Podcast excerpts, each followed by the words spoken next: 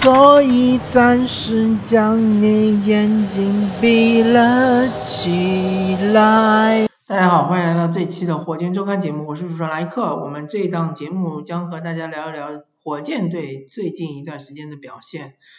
那休斯顿火箭队呢，最近这段时间其实呃表现还可以，比起之前的连败来说，最近这段时间收获了一波两连胜。主要是呃之前刚刚赢了这个犹他爵士非常不容易啊，虽然犹他爵士最近这段时间这个状态非常差，包括迎来了一波连败，然后他们最近十场也是三胜七负，呃同时他们的米切尔也是由于那个新冠那个协议进入协议之后也是无法出场，但是毕竟犹他爵士是犹他爵士，他们是。整个联盟进攻火力最强的球队，百回合是得分是一百十四点八分，然后他们的净胜分也是全联盟前三的球队，呃，比他们更高的也仅仅只有金州勇士和菲尼克斯太阳而已，呃，火箭队这场比赛完全是靠爆棚的手感啊，是靠三分球直接把犹他爵士给投死了，他们进了二十二个三分球。尤其是这个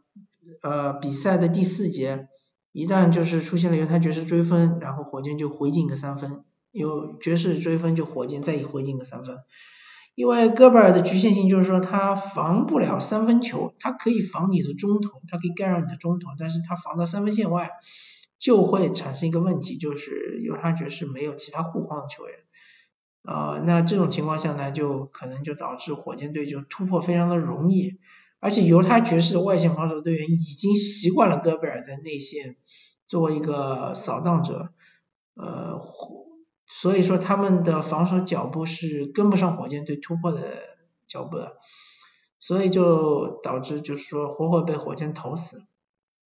火箭队最近这段时间，呃，一个好消息就是申京复出了，申京复出了之后，呃，他打的比赛。看的不多，但我发现一个情况就是他的上场时间被限制了，他没有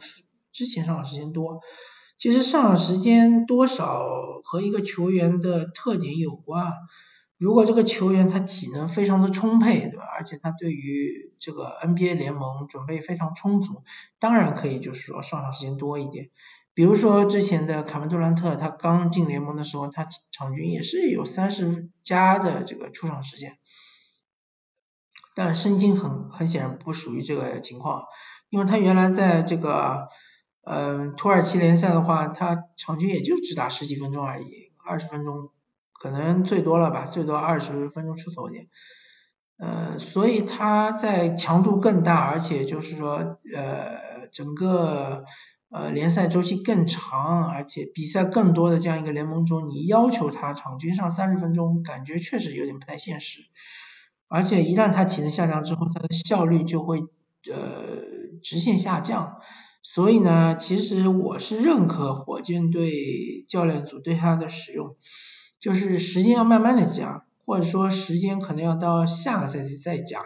这个赛季还是在他最有效率的时间里面，让他打出最漂亮、最有效的篮球。那么这场面对戈贝尔呢，当然申京就。无所作为了，因为毕竟他的强项是到内线去，通过他的脚步来呃戏耍对方的中锋，或者说中锋防的太靠外了之后，他用他的脚步来造成对方的犯规，对吧？但戈贝尔是不吃这一套的，戈贝尔就是这个死守篮下，所以你面对他你是不可能打他，打他很有可能就是被他吃帽。所以申京打的也很聪明啊，他就是到了内线之后呢，想办法把球传出来，然后为外线的队员创造机会。那么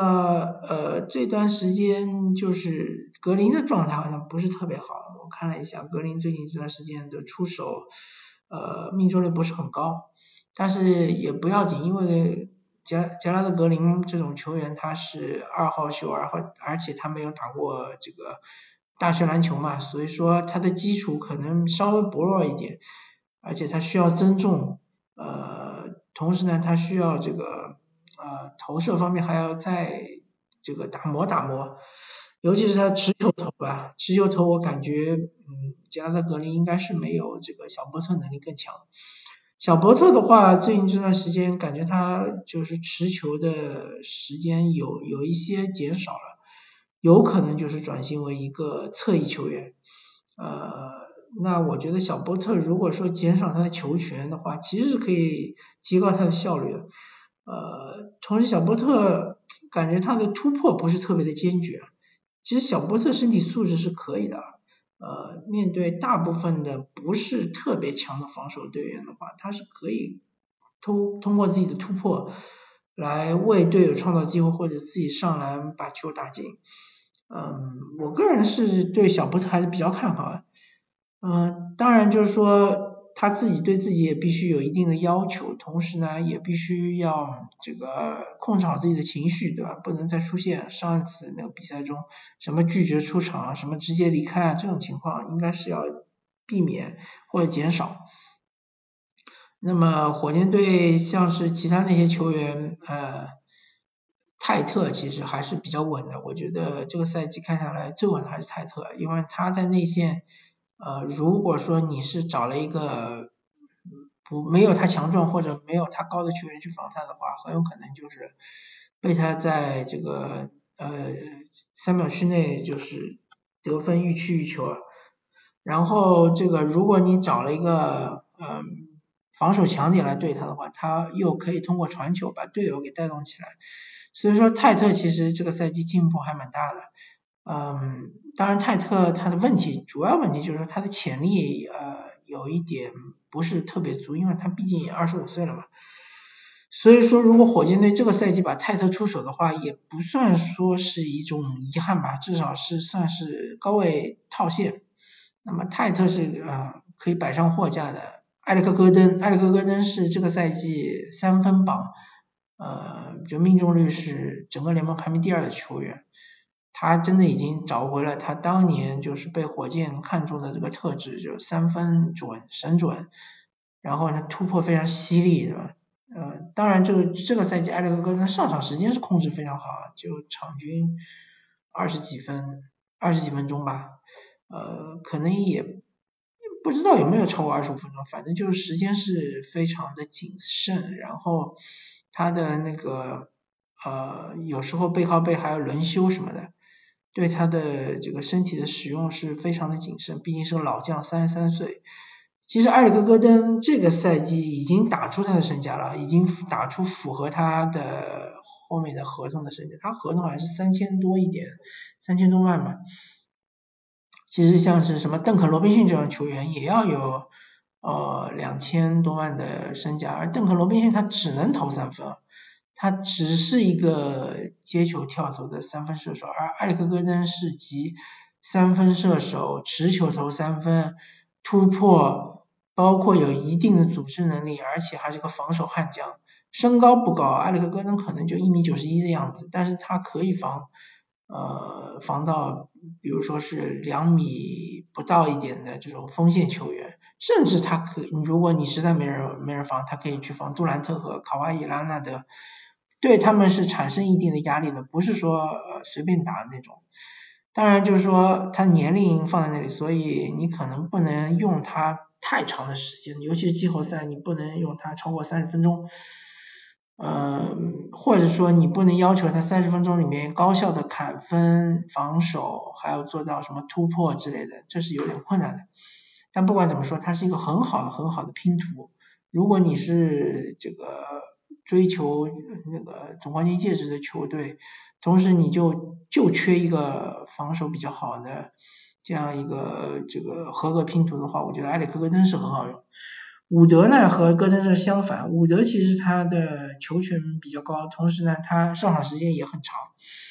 但是他那个防守是比较薄弱的一个环节，而且以他的身高来说，理论上他应该打五号位，但是他的。呃，对抗性太差，所以他只能打四号位。但他三分球呢又有点不太靠谱，呃，时灵时不灵的，所以呢，他这个四号位拉开空间的能力稍微差一点。当然，伍德的终结来说的话，他如果遇到压力特别大的内线，他也他的终结也是不太行的。但是如果遇到一个小个或者错位防守，他的终结还是比较靠谱的。呃，伍德的优点其实说到底全部在进攻端，防守端 我感觉他没有优点。防守端他这是眼神防守，容易漏人，而且他内线护框是几乎护不住的。所以伍德适合的球队还真不好说，对吧？至少你应该是一支强队的，你对季后赛是有所需求的，有所要求的。那么，嗯，相对来说，伍德倒不是一个比较好出手的球员，但是对火箭来说，因为伍德的合同明年就是最后一年了嘛，所以今年不出手，那么明年必须出手，明年再不出手的话，那么必须要给他搞个续约再出手，不然的话对火箭来说就亏了。因为他们交换伍德的话，其实也是用了一个首轮签好像。那么，嗯，其他的球员像是小马丁，其实最近这段时间或者整个赛季来说还是可以的，其实是呃符合大家对他的预期的。当然，他如果能把三分球练出来，那就更好了。呃，其实大家呃有一些球评对他的评价还是比较高。那么还有像是这个克里斯托弗。啊，看上去打得很热闹啊，看上去好像这个教练对他很信赖，让他去防对盯防对手箭头，但他其实不管是进攻也好，防守也好，都是属于联盟最烂的这种水平啊。当然，杰拉德格林也是一样啊，这啊这两个球员都是呃属于联盟最烂的球员。当然就是年纪轻嘛，年轻也无所谓，可以有机会让他们再磨练。包括加鲁巴，加鲁巴应该已经回了这个发展联盟，他的实力来说打这个 NBA 联盟是有点吃力。不过火箭队呃是属于整个联盟最年轻的球队之一啊，最近也是呃赢了几场比赛，基本上已经快要追平雷霆队了。但是对不知道对火箭球迷来说是好消息还是坏消息？因为东部那边的话，魔术和这个叫什么？活塞已经基本上锁定了联盟垫底的两位的这样一个位置。那么，如果万一火箭队追平雷霆的话，那么就成为联盟第四啊。万一火箭超过雷霆，成为联盟第四，联盟第四的话，呃，对于这个状元的概率好像是会下降，而且对于其他的榜眼和探花的概率都会下降。所以，联盟第四不是一个好位置啊，还是联盟的后三位，后三位的话相对来说会比较好一点。所以呢，呃，从选秀的角度来说，其实不希望火箭赢，但是从培养球员或者培养球队赢球文化的角度来说，希望火箭能多赢几场。好吧，那么感谢大家收听这一期的《我们中下期再见，拜拜。After all, tomorrow is another day.